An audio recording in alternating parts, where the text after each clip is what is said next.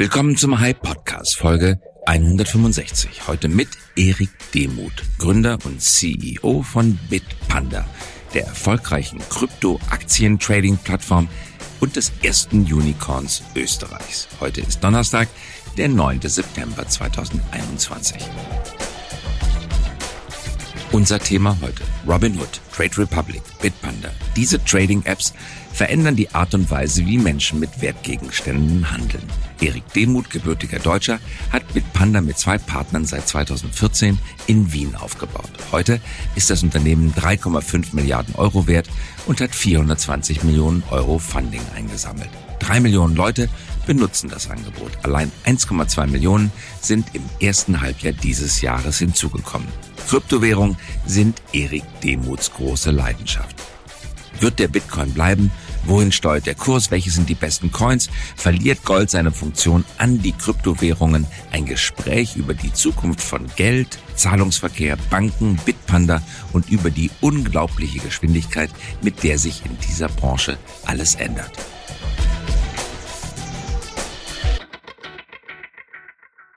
Und ich begrüße ganz herzlich Erik Demuth. Hallo Erik, toll, dass du mit dabei bist. Hi Christoph. 2014 habt ihr Bitpanda gegründet. Du bist Gründer und CEO, gemeinsam gegründet mit Paul Klanczek und Christian Trummer. Ihr seid das erste Unicorn Österreichs und das seit April 2021. 3,5 Milliarden Euro Bewertung und 420 Millionen Funding habt ihr insgesamt bekommen in fünf Runden. Was genau macht Bitpanda? ich weiß gar nicht, sind es fünf Runden? Eigentlich sind es eigentlich sind's ehrlich gesagt, glaube ich, nur drei. Also drei wir haben nämlich, wir haben nämlich super spät, also wir haben eine so eine Mini-Runde, die zähle ich jetzt nicht dazu, da haben, das war ganz am Anfang. Ähm, also wir haben drei richtige Runden gemacht mhm. und das Außergewöhnliche dabei ist, glaube ich, eher, dass wir das sehr spät gemacht haben. Das heißt, die erste richtige Funding-Runde war letzten Sommer, mhm. Series A. Ähm, und wir haben die ganze Firma gebootstrapped. Also das heißt, wir Echt? sind seit äh, fünf Jahren jetzt profitabel jedes Jahr durchgehend. Mhm. Und das ist relativ selten. Das heißt, am Anfang haben wir unser Erspartes reingesteckt. Und ähm, das ist eine recht außerge... Also das, ich bin happy, dass es natürlich so funktioniert hat, äh, weil dadurch sind wir in dem Status, sage ich mal, gibt es nicht viele Founder, die noch so viele Anteile haben, was aber total angenehm ist, weil du einfach ein starkes Founder-getriebenes Unternehmen immer noch hast und ähm, selber entscheiden kannst. Und Wie viele Anteile habt ihr noch? Kannst du das sagen? Äh, wir haben jetzt, äh, wir drei haben noch etwas über 50 Prozent. Mhm. Ihr habt drei Millionen Nutzer. Ja. Äh, 1,2 Millionen Nutzer habt ihr allein im ersten Halbjahr 2021 gewonnen. Mit euch kann man Kryptos handeln. 60 Kryptos, glaube ich, sind bei euch zu handeln. Aktien, ETFs, Edelmetalle. Was ist der Unterschied zwischen euch und einer klassischen Broker-App? Ja, also ähm, ich würde mal sagen, noch sind wir nicht die klassische Broker-App oder ähm, wir kommen dahin. Wir sehen uns aber mehr als äh, wir wollen die Investmentplattform für alle sein. Ähm, und wir kommen natürlich aus dem Kryptobereich. Das heißt, den, den schwersten Part, das, was man heute fast gar nicht mehr selber aufbauen kann, äh, die ganzen Blockchain-Anbindungen und so weiter, da kommen wir halt zum Glück her. Und die anderen Sachen kommen jetzt hinterher nach. Das heißt, was wir machen wollen, wir wollen die ganzen guten Eigenschaften vom Krypto in die traditionelle Finanzwelt bringen. Denn im Prinzip kann man eigentlich sagen, wenn jetzt, sagen wir mal, der Finanzmarkt oder, oder der, der, die Börse neu erfunden werden würde, würde sie wahrscheinlich eher aussehen wie der Kryptomarkt, mhm. als wie sie jetzt aussieht. Also es gibt ja keinen Grund in der, im digitalen Zeitalter, dass es da ein Wochenende gibt oder Off-Hours oder dass du keine Teilbarkeit von Aktien hast und so weiter. Also das heißt, was wir machen, wir digitalisieren quasi den Finanzmarkt, Trading und Investing und wollen im Prinzip, dass jeder integriert wird und vor allen Dingen auch die Menschen, die es bisher nicht konnten aus finanziellen Gründen oder äh, educational Gründen. Das heißt, da werden wir auch viel investieren. Und dann zum Ende des Jahres sieht das Ganze schon viel mehr aus. Äh, momentan ist ja das zum Beispiel das Stocks Trading noch in der Beta-Version. Aber danach ähm, geht das dann voll rund. Und dann kannst du im Prinzip alle Aktien ähm, in jeglicher Form und Größe zu jeder Zeit auch bei uns handeln. Ja, das ist auch in Teilstücken oder nur ganzzahlig? Ja. Genau, das kannst du jetzt auch schon machen, aber es ist halt weniger Assets, weil es immer noch in der Beta-Phase ist. Aber ja, klar. Und alle ETFs auch zum Jahresende? Ähm, alle, also alle ist, ist glaube ich unmöglich, aber äh, alle die ähm, oder alle die relevant sind, glaube ich, für für ähm, den Retail-Markt, ja. Ich habe ganz viele Fragen zu deinem persönlichen Werdegang und zu Bitpanda mhm. und dem Markt als solchem. Fangen wir mit dir persönlich an. Du hast dich bereits als 18-Jähriger sehr intensiv mit Geld- und Anlageformen beschäftigt. Woran, woran liegt das? Was hat dich immer so früh an Finanzen interessiert? Wolltest du dein Taschengeld aufbessern? Haben deine Eltern dich knapp gehalten? Bist du durch irgendwas anderes traumatisiert worden? Was bringt einen 18-Jährigen dazu, sich so intensiv mit Anlageformen zu beschäftigen? Ich glaube, aus heutiger Sicht ist es gar nicht so ungewöhnlich. Aus damaliger Sicht, ich meine, jetzt bin ich 34, war das, glaube ich, schon recht ungewöhnlich. Äh, irgendwie mochte ich immer schon so, also immer ganz gerne Zahlen, Statistik, Zinsrechnung. Das hat mir irgendwie äh, in Mathe am meisten Spaß gemacht in der Schule. Und irgendwie hat mich das fasziniert, wie das alles funktioniert und wie die Welt da auch funktioniert und wie Geld funktioniert, das Konzept. Also quasi etwas, was wir jeden Tag nutzen, wo wir konfrontiert sind, auch wirklich zu verstehen, warum und wie. Und also irgendwie muss ich Sachen mal verstehen. Wenn ich sie nicht verstehe, dann, dann wurmt mich das. Und du warst wahrscheinlich als Anleger damals auch genervt von der Art und Weise, wie man damals gehandelt hat. Als ja, ich äh, 18 war, war habe ich auch meine erste Aktie gekauft, da musste ich noch wirklich physisch in die Filiale der Deutschen Bank gehen und dann zwei Tage später zurückkommen, um zu gucken, ob der Trade ausgeführt war. Und der hat dann irgendwie ein bis zwei Prozent in jede Richtung ähm, gekostet. Und wenn man also Geld verdienen wollte, musste mindestens vier Prozent Swing ja, sein, nur um genau. die Gebühren äh, wieder einzufahren. Es hat absolute Ewigkeiten gedauert und man hat nur aus der Zeit und die Kurse erfahren. Hat dich das genervt? Du hast gesagt, das muss alles anders werden, das kann man digitaler machen? Ja, also erstmals zu der Zeit habe ich natürlich nicht, nicht so viel Geld gehabt, um wirklich am Aktienmarkt teilzunehmen. Das ist ja schon mal das erste Problem, äh, wo wir dann wieder genau bei der ganzen Gebührenstruktur äh, ist und natürlich auch bei der Teilbarkeit von Aktien. Das heißt, das ging erst später los, als ich ein bisschen mehr Geld ähm, mir verdient habe. Äh, ich komme jetzt aus einer, sage ich mal, ganz normalen deutschen Mittelschicht. Da wuchs das Geld jetzt nicht auf den Baum. Das heißt, ich habe jetzt auch nicht irgendwie so Spielgeld von meinen Eltern bekommen für den Aktienmarkt. Was sich aber, was mich wirklich gestört hat, und da kommt, glaube ich, auch wirklich eine große Motivation her. Ich habe mir halt relativ früh angeschaut, was die ähm, äh, Bankberater, meine Eltern, und meine Eltern sind jetzt, wie gesagt, jetzt nicht irgendwie vermögend oder so, einfach äh, gesagt haben, was sie kaufen sollen. Mhm. Und, äh, nur eigene dann, Produkte des eigenen Hauses. Ja, natürlich. Das ist ja kompletter Schwachsinn gewesen. Ja, also ich, ich kann mich noch erinnern, das war damals irgend so ein, irgend so ein Irland-Fonds oder sowas zu Zeiten, wo es wirklich katastrophal war. Ja, das war ein bisschen später. Das war, glaube ich, nicht, da war ich nicht mehr 18, da war ich ein bisschen älter schon. Und ähm, da haben die quasi den die gleichen die gleiche Rendite angeboten, wie es damals noch Tagesgeld gab. Nur aber mit einem viel höheren Risiko und Disagio und was weiß ich nicht alles. Das heißt, das Investment war ultra schlecht. Mhm. Ähm, und du hättest quasi exakt das gleiche einfach in ein Tagesgeldkonto legen können und hast die gleiche Rendite bekommen, ja. Mhm. Und, und, und, naja, und da habe ich einfach gemerkt, so, das sind halt gar keine Berater, das sind halt Verkäufer, ne? Und das hat mich schon ein bisschen gewurmt. Und dann habe ich mich da immer mehr mit befasst. Und ja. Dann bist du Schiffsmechaniker geworden, zwei Jahre lang mit Hapag-Lloyd um die Welt gereist, ja. dann wieder zurück in die Finanzwelt. Erinnerst du dich noch an diesen Moment, als du zum ersten Mal von Blockchain erfahren hast? Die meisten können sich jetzt in diesem Monat erinnern, wo waren sie 9-11 vor 20 Jahren? Weißt du noch, weißt du noch den Moment, ich weiß übrigens noch den Moment, als mir jemand zum allerersten Mal das Internet gezeigt hat. Weißt du noch, kennst du noch den Moment, als dir jemand erklärt hat, was Blockchain eigentlich ist? Ich habe, ähm, ich, ich komme ja eigentlich, also ich sag mal, wenn ich so zehn Jahre jünger wäre, dann wäre, glaube ich, so E-Sports mein Beruf, ja. Ähm, komme aus dem Gaming-Bereich und ich war früher halt immer schon, seitdem ich, glaube ich, DSL habe, ich glaube mit zwölf oder so, haben wir damals DSL bekommen, Internet, ähm, war ich Gamer, ja. Und ähm, die ganzen Gamer in Deutschland oder nicht nur in Deutschland, eigentlich weltweit, super viele von denen, die Strategiespiele gespielt haben, sind so junge Pokerprofis geworden 2006 herum. Und viele meiner, äh, wirklich viele meiner Freunde sind irgendwie Pokerprofis geworden. Und ich mhm. war halt, ähm, also für, für online, ne? Und ähm, was ja auch sehr mathematisch ist, eigentlich ist das ganze Spiel total mathematisch. Und ich habe, ich war in der Community halt auch mit drin und habe dann im, in, den, in den Foren, in den Pokerforen, war eine riesige Community, wo man sich ausgetauscht hat über alle möglichen Sachen. Und da sind die immer sehr weit vorne, was Innovation angeht und gucken und was passiert und kreativ sein. Und ähm, ja, und da habe ich das zum ersten Mal gelesen. Und natürlich, wie, glaube ich, fast jeder am Anfang gesagt, was ist denn das für ein Unsinn? Ähm, und dann kommt man irgendwie Wochen später, Monate später nochmal darauf und nochmal darüber und dann redet man. Also das war dann ein schleichender Prozess. Das war nicht so das erste Mal und sagen, wow, sondern das erste Mal war erstmal so, was für ein Schwachsinn. Das war das allererste Mal, glaube ich, wie ich, wie ich so reagiert habe. Wann das war, kann ich nicht mehr sagen. ich schätze mal so 2011, 2012 oder so habe ich das erste Mal davon richtig mitbekommen, glaube ich. Ja. Mhm. Und dann hast du das Potenzial aber gesehen. Erklär doch mal, warum sind eigentlich die Handelsgebühren für Krypto oder von Kryptowährungen so extrem hoch? Bei euch kostet ein Trade mit ähm, Kryptos 20 bis 30 Euro für eine Transaktion. Warum ist das so hoch? 20, naja, es kommt doch an, wie hoch. Also ähm, es kommt darauf an. Wenn du bei uns auf dem Broker handelst, dann sind es, ähm, wenn du zum Beispiel jetzt Bitcoin kaufst, sind es so 1,49 Prozent. Das ist für einen Broker eigentlich absoluter Standard. Ähm, wenn du aber auf unsere Exchange gehst, also Bitpanda Pro, dann zahlst du 0,1 Prozent. Mhm. Und es geht auch je nach Staffelung, wie viel du tradest, halt noch weiter runter.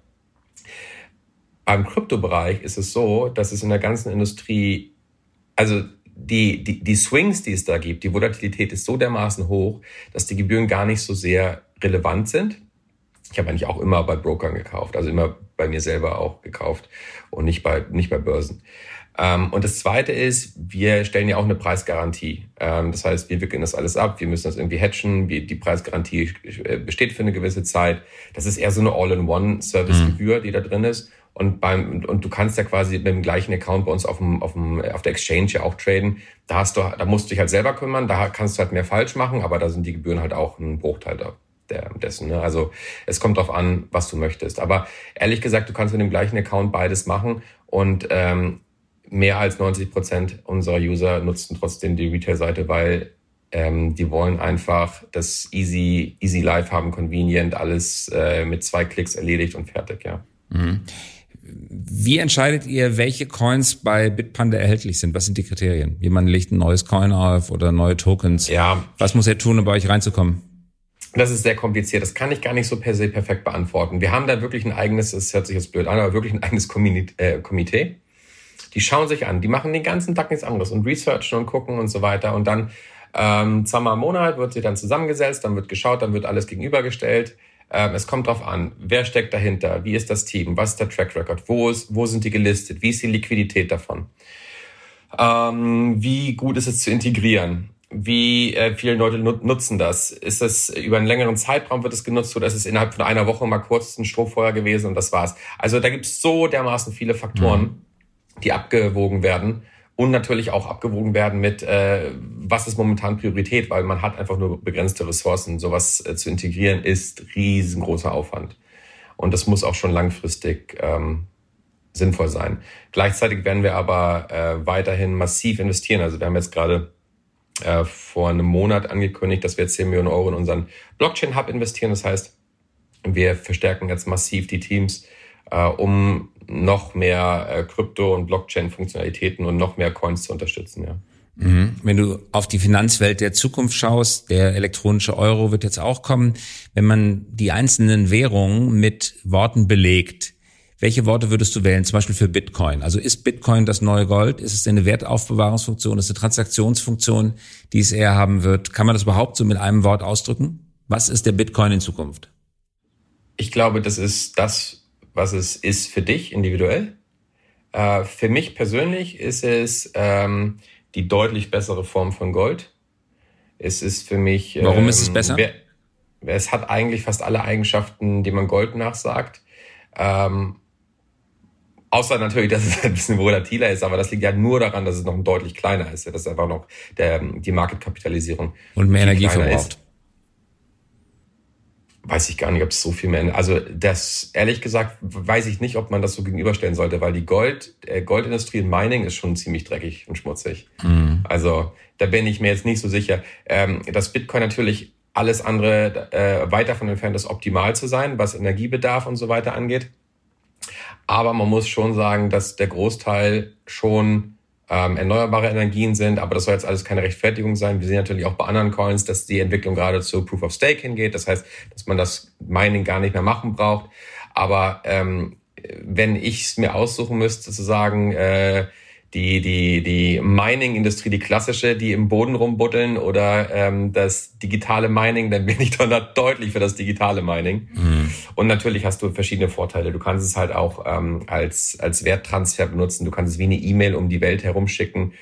Ähm, du kannst es sofort liquide machen, ausgebbar machen. Das kannst du mit Gold nicht. Gold hat einfach einen historischen Wert ähm, es, es, es, gibt ja, es gibt ja keinen Grund, warum der Goldpreis eigentlich noch so hoch ist für das, was er genutzt wird, für Schmuck oder für Leiter oder für Kabel oder sowas. Aber ich glaube, die ähm, äh, eine reine digitale sage ich mal, digitale Gesellschaft oder die jungen Leute sind, glaube ich, eher dem Bitcoin zugewandt, wenn es um diese Art der Anlageklasse geht, als zum Gold. Gut hergeleitet, warum es ist wie Gold, aber es ist sicherlich nicht wie Bargeld. Es ist keine Transaktionswährung nein, in dem Sinne. Nein, Welches nein. ist die aus seiner Sicht geeignetste Transaktionswährung? Für schnelle Aktionen, äh, für 20 Cent ein Brötchen kaufen.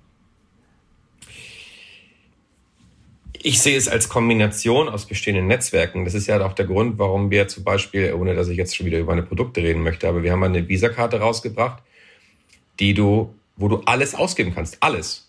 Auch unser, unser physisches Gold, was du bei uns kaufen kannst. Oder Tesla-Aktien.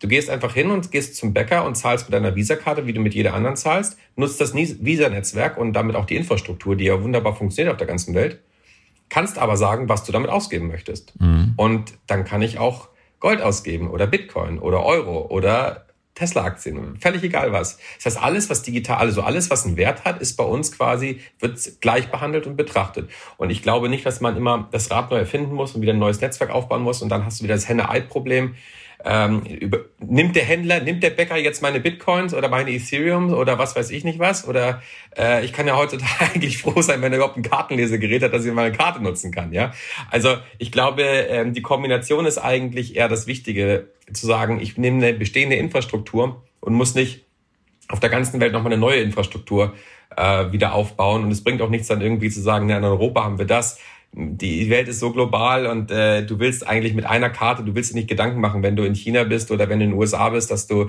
dann nicht zahlen kannst, sondern deswegen funktionieren diese Netzwerke Mastercard und Visa so hervorragend und ich finde, die sollte man auch nutzen. Also man setzt Visa von euch ein, bezahlt damit, ganz einfach. Der Bäcker interessiert ja. sich gar nicht dafür, was dahinter steht. Und wenn ich jetzt kein Bargeld mehr im Konto habe, wird einfach die entsprechende Zahl von ETS verkauft oder von Gold verkauft du, oder von du, Ether verkauft. Äh, du gehst bei uns in die App rein und sagst einfach, welches Asset und völlig egal welches, welches Wallet willst du mit der Karte verknüpfen. Und dann noch ein zweites, falls das erste leer ist. Und das kannst du aber auch jede Sekunde wieder ändern. Dann kannst du wieder was anderes nehmen. Das ist nicht mhm. festgeschrieben. Das heißt, alles, was einen Wert hat, ist ausgibbar.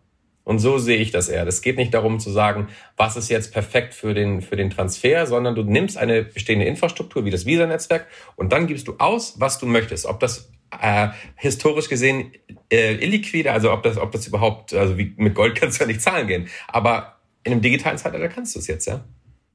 Mhm. Wenn wir ähm, nochmal auf den Euro schauen, der elektronische Euro, welche Rolle wird der einnehmen? Ist der genauso zum Scheitern verurteilt wie die E-Mail, die von der Bundesregierung rausgebracht worden war. Du erinnerst dich noch gerade offiziell beerdigt worden, die offizielle DE-E-Mail, also die sichere E-Mail, die nicht wirklich gebraucht wurde und die dann jetzt auch gerade beerdigt worden ist, wird der E-Euro spätkommend ein ähnliches Schicksal nehmen oder hat er eine Berechtigung?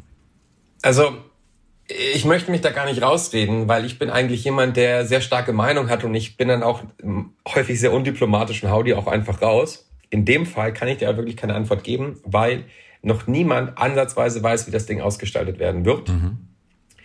Ich glaube, dass sie sich nicht erlauben können, so einen Rohrkrepierer zu bauen. Das heißt, ähm, ich kann mir gut vorstellen, dass es etwas sein wird, was in irgendeiner Form insbesondere im Euroraum genutzt wird und automatisch vielleicht überall integriert wird äh, und auch wieder bestehende Infrastrukturen nutzt. Ähm, aber äh, ich glaube, dass das, egal was da kommen wird, koexistent sein wird zu auch Stablecoins und eben auch zu Krypto. Diese Dinge stehen für mich nicht in Konkurrenz miteinander. Mhm. Aber ich kann da absolut nicht sagen, weil ich habe ich glaube, die, die wissen ja selber noch nicht mal, wie es aussehen soll. Deswegen kann ich da relativ wenig, wenig. Oder zumindest sagen sie es nicht. Wir sind in einer Welt aufgewachsen, Erik, in der Nationalstaaten für sich das Privileg in Anspruch genommen haben, ein Territorium, eine Währung. Und dann gibt es vielleicht ja. noch die Schattenwährung, weil die eigene Währung nicht stark genug ist. Aber die Zahl der Währungen ist absolut endlich. Wie sieht das in der Zukunft aus? In 10, 20 Jahren unsere Kinder was für eine Währungswelt werden die sehen? Wird es eine unendliche Zahl von Währungen geben in einem Land, die dann auch tatsächlich zugelassen sind für den Handel, die offizielle Zahlungsmittel sind? Oder wird es auch in 30 Jahren noch so sein, dass es nur ein zugelassenes, offiziell gesetzliches Zahlungsmittel gibt? Na, die Welt verändert sich schon dahingegen. Also meine Wette ist ja, und das ist ja das, was ich vorhin meinte, ich glaube, dass für den Endkunden ist eigentlich irre, irrelevant ist, was da jetzt wirklich äh, per se im Gesetz steht oder was irgendwie offizielles Zahlungsmittel ist, solange die Person weiß, das, was ich besitze, kann ich liquidieren und kann ich ausgeben. Und dann ist den Leuten das ziemlich egal. Und ähm, deswegen ist meine, meine Vermutung oder meine Wette, dass alles, was einen Wert hat, ausgibbar ist und handelbar ist. Und man sich dann über verschiedene Techniken oder Handelsplattformen, äh, der eine zahlt das, was er will, und der andere bekommt das, was er will. Mhm. Und ich glaube, da geht die Zukunft hin. Und das Ganze ist deswegen, glaube ich, später kein Problem mehr, weil das ganze Zahlungssystem so stark digitalisiert wird, dass dort niemand mehr in irgendeiner Form mit äh, Geldwäsche und so weiter da ein Problem haben wird, weil jeder kann sich aussuchen, was es ist, jeder muss sich registrieren, jeder muss verifiziert sein und dann ist das einfach eine sehr persönliche Präferenz und das ist eigentlich auch ganz nett. Deine Antwort interessiert, deine Antwort erinnert mich gerade an äh, eine Argumentationstechnik, die man aus der Kosmologie und aus der Physik kennt. Viele Menschen oder jeder Mensch eigentlich fragt sich, wenn das Universum so ist, wie es ist, was ist eigentlich außerhalb des Universums? Und Kosmologen sagen einem, dass die Frage als solche sinnlos ist, not a meaningful question, weil die Geometrie des Universums so ist, dass es kein draußen gibt. Das kann man sich dann mit dem äh, handelsüblichen okay, Menschenverstand ja. gar nicht mehr vorstellen, weil es komplexe ja. Geometrien, die mehr als dreidimensional oder vierdimensional so sind. Und du sagst gerade, die Fragestellung, ob es ein gesetzliches Zahlungsmittel gibt und ob es nur eins tatsächlich ist oder mehrere, die ist eigentlich irrelevant, diese Fragestellung. Es wird zu dem Zeitpunkt, wo die Frage gestellt wird, kein keinen mehr interessieren. Ist den Leuten ja, egal geworden. Ja, das glaube ich, weil, weil ähm, wir gehen ja schon in die Richtung, dass ja auch jetzt die ganzen Kryptos als Beispiel, das ist ja das beste Beispiel dafür, dass momentan der Gesetzgeber schaut, wie kann ich meine, meine ganzen Regeln und meine Gesetze anpassen, um die Entwicklung der letzten Dekade nachzuholen und im Prinzip in Gesetzesform zu bringen und zu integrieren, weil wir können es nicht mehr ausradieren. Wir müssen es integrieren. Und das passiert ja jetzt gerade überall auf der Welt, dass ähm, Regulatoren und Gesetzgeber anfangen, Krypto als etabliertes Finanzprodukt, Zahlungsmittel, was auch immer, in ihre Gesetze zu integrieren. Mhm. Das könnte also durchaus sein, dass die Bundesrepublik Deutschland, Finanzministerium, eine Anleihe in Bitcoin begibt eines Tages. Das glaube ich weniger. Nein? Nein, das glaube ich Die werden das, das immer in ihrer eigenen Währung machen? Ja, ja. Ähm, ich, die werden sich nicht in, äh, erlauben, etwas zu nehmen, was sie nicht wirklich kontrollieren können. Das hat aber in dem Fall hoheitliche Gründe oder welche Gründe hat das? Ja, ich glaube, das ist einfach, äh, sie wollen einfach, jeder Staat möchte die Möglichkeit haben, Regeln, die sie selber sich auferlegt haben, gegebenenfalls wieder ändern zu können. Aber der Geldtheoretiker würde dir jetzt entgegenhalten, das Bundesfinanzministerium kontrolliert den Euro gar nicht, es ist eine unabhängige Zentralbank. Äh, die hat ein unabhängiges Bankdirektorium, die Politik hat darauf keinen Einfluss. Ja, aber ähm, also kann das nicht kontrollieren.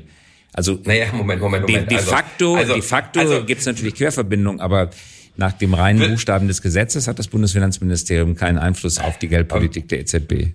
Wie würdest du das jetzt sagen? Würdest du glauben, dass die, dass es ähm, für die Bundesrepublik einfacher ist, auf das Bitcoin-Netzwerk Kontrolle aufzuüben oder zumindest zu beeinflussen oder mal eine Richtung schwenk zu machen oder vielleicht bei der EZB zu lobbyieren? Bei der EZB natürlich. Ja, ja. ja. Aber da sind wir bei einer ganz interessanten Fragestellung, Erik, nämlich die Risiken von Decentralized Finance. Du hast gerade darauf hingewiesen, bei Bitcoin gibt es keinen Börsenstopp, es wird 24-7 rund um die Uhr gehandelt. Jetzt wissen wir von vielen Extremsituationen, Stresssituationen an den Finanzmärkten, dass es manchmal vernünftig ist, einen Circuit Breaker einzuschalten. Ja. Beispielsweise an allen großen regulierten Börsen ist es so, dass der Handel ausgesetzt wird. Manchmal sind es nur wenige Sekunden, die er ausgesetzt wird, wie zum mhm. Beispiel im Hochfrequenzhandel.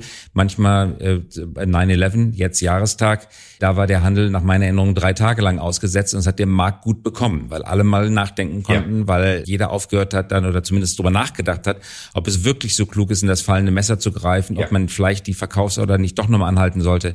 Wäre es nicht auch sinnvoll oder anders ausgedrückt, steht nicht die große Krise durch mangelndes Circuit Breaking in den virtuellen Währungen noch bevor? Nein, glaube ich nicht, weil das auch ähm, etwas ist, eine Assetklasse ist, die auch nicht für jeden geeignet ist und auch nicht jeder dort teilnehmen wird.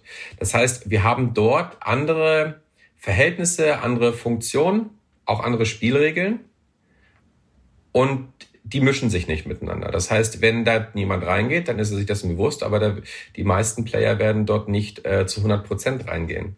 Also. Hm, aber neue Generationen, Bitpanda, Trade Republic, Robinhood. Es wird super einfach gemacht, teilweise auch kreditfinanziert kann man äh, sich sehr leicht kaufen. Man muss überhaupt gar nichts von der Sache verstehen. Die Leute lesen irgendwo in Reddit-Foren, dass sie irgendwas kaufen oder nicht kaufen sollen. Die absurdesten Aktien schießen plötzlich äh, steil in den Himmel, um danach wieder abzustürzen. Jetzt ist das noch alles. Also du siehst, beim Aktienmarkt Bitte? gibt's ja auch.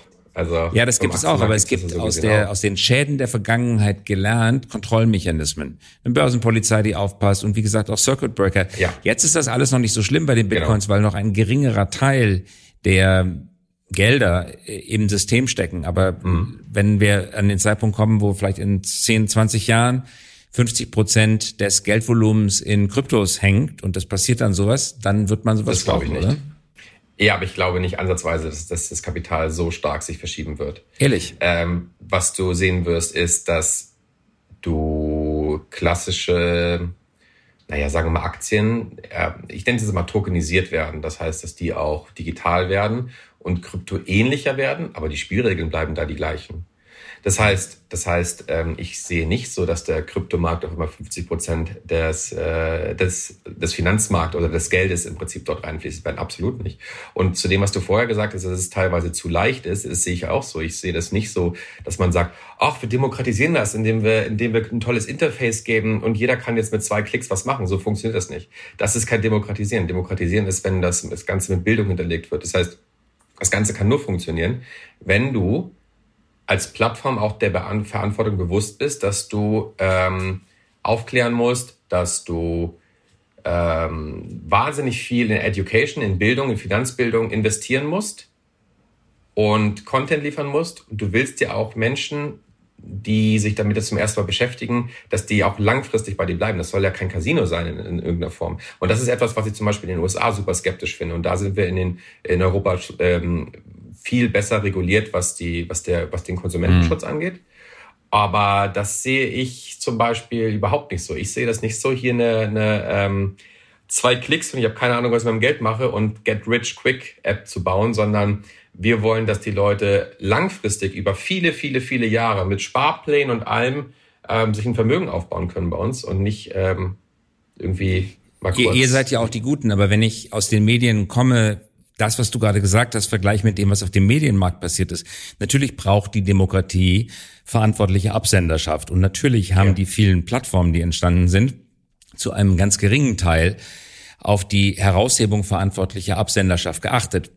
Facebook, Twitter und viele andere haben sich genau darum nicht gekümmert. Nur unter starkem mhm. gesellschaftlichen Druck und sehr starkem regulatorischen gesetzgeberlichen Druck fangen sie an, gegen Fake News und äh, Unterwanderung ja. durch außerstaatliche Akteure äh, sich zu wehren. Aber da, zu dieser Jagd müssen sie getragen werden. Rein freiwillig haben die schlicht überhaupt gar nichts gemacht. Sie müssen sogar gesetzlich gezwungen werden, Kinderpornografie und live gefilmte Morde und so weiter auszusortieren. Von allein haben die gar nichts gemacht. Äh, warum sollte das im Finanzsektor anders sein? Das ist alleine schon von Anfang an anders, weil der Finanzsektor von Anfang an so das stärkste reguliert, die stärkste regulierteste Industrie ist, die man sich eigentlich mhm. vorstellen kann. Das heißt, das mit Social Media zu vergleichen, finde ich nicht fair, weil Social Media etwas Neues ist, was ein unregulierter Bereich ist und man jetzt anfangen muss zu sagen, hey, das ist jetzt so groß geworden, das hat so einen großen Impact auf viele Bereiche unserer Gesellschaft und unseres Lebens, da müssen wir uns mal genauer anschauen und mal Spiegelregeln geben. Hier im Finanzbereich reden wir davon, es gibt schon Kataloge von Spielregeln ähm, und ihr kommt jetzt auch mit in diesen Katalog mit rein. Mhm. Und das ist ein großer Unterschied. Das ist allerdings ein gutes Argument. Lass uns noch mal ganz kurz zum Abschluss vielleicht noch mal auf die Schwankungen bei Kryptowährungen kommen. Du hast gerade gesagt, der Markt ist noch klein. Wenn der Goldmarkt so klein wäre wie der Bitcoin-Markt, dann würde auch der Goldmarkt so stark schwanken. Und dennoch, viele schauen in Sorge auf diese breiten Schwankungen der Märkte. Bitcoin Halving, davon spricht man. Äh, und dann plötzlich wieder die Verdoppelung innerhalb eines Jahres geht von 40.000 auf 20.000 ja. und, und runter ja. und plötzlich ist wieder bei 50.000. Ja. Wird sich das abschleifen? Wird die Volatilität abnehmen in dem Maße, wie es größer wird? Hat sich schon massiv abgenommen. Also wenn du dir anschaust, 2013, 2014, 2015, was du da am Tag für Schwankungen hattest, das, mhm. ähm, das sind das ist heute gar nicht mehr vorstellbar. Ja, und da hattest du jeden Tag oder jede Woche hast du, äh, das war wirklich, also da gab es immer zweistellige Prozentzahlen rauf und runter. Ähm, es ist immer noch super volatil im Vergleich natürlich zum Aktienmarkt, im Vergleich natürlich insbesondere auch zum Goldpreis. Aber äh, wenn man jetzt die Kryptoindustrie, die Entwicklung, das hat sich auch massiv weiterentwickelt, im Vergleich vor fünf Jahren sieht, im Vergleich vor sieben Jahren ist, dann hat sich das schon, dann ist es auch, was die Volatilität angeht, schon deutlich, deutlich erwachsener geworden und viel etablierter. Also, und wenn die Entwicklung ansatzweise so weitergeht, dann reden wir hier in fünf Jahren nochmal miteinander und dann sehen wir auf einmal äh, ganz selten mal eine doppelte Zahl vielleicht okay. irgendwo. Also ne, Stichwort, dann sehen wir uns wahrscheinlich eher wieder Aktienmarkt aus. Stichwort fünf Jahre. Letzte Frage. Wo steht Bitcoin in fünf Jahren und wo steht Bitpanda in fünf Jahren? Ja, ich hasse diese Frage. Ich kann dir genau sagen, warum. Wegen Bitcoin oder Weil, wegen Bitpanda? Nee, beides. Weil ähm, in unserer Industrie geht alles so dermaßen schnell. Wenn du mir vor, alleine jetzt, jetzt gehen wir nur mal historisch zurück, vor zwei Jahren das hier gefragt hättest, ich, du hättest irgendeine Antwort bekommen, die wahrscheinlich vielleicht zu fünf Prozent mit der Realität heute äh, stattfinden, also irgendwie zusammenpassen würde. Ich habe jetzt eine Idee, wo es hingehen soll. Dass das Ganze in zwei Jahren schon wieder komplett anders aussieht, weil regulatorisch die Sachen verändert, weil die Industrie was äh, sich komplett verändert, weil ähm, die Leute was ganz anderes wollen, weil wir was komplett Neues erfinden, erfunden wurde, was es irgendwie vor zwei Jahren noch gar nicht gab. Alleine schau mal DeFi zum Beispiel, ja, was jetzt auf einmal so groß wurde. NFTs, das gab es vor zwei Jahren alles noch nicht.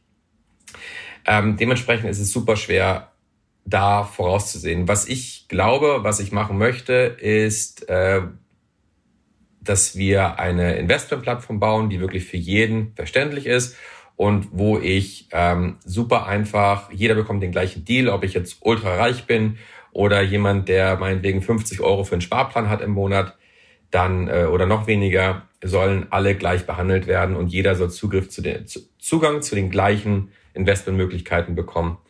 Und äh, wir werden halt auch dafür sorgen, dass jeder auch die Bildung bekommt dafür, weil in der Schule lernst du das nicht. So, mhm.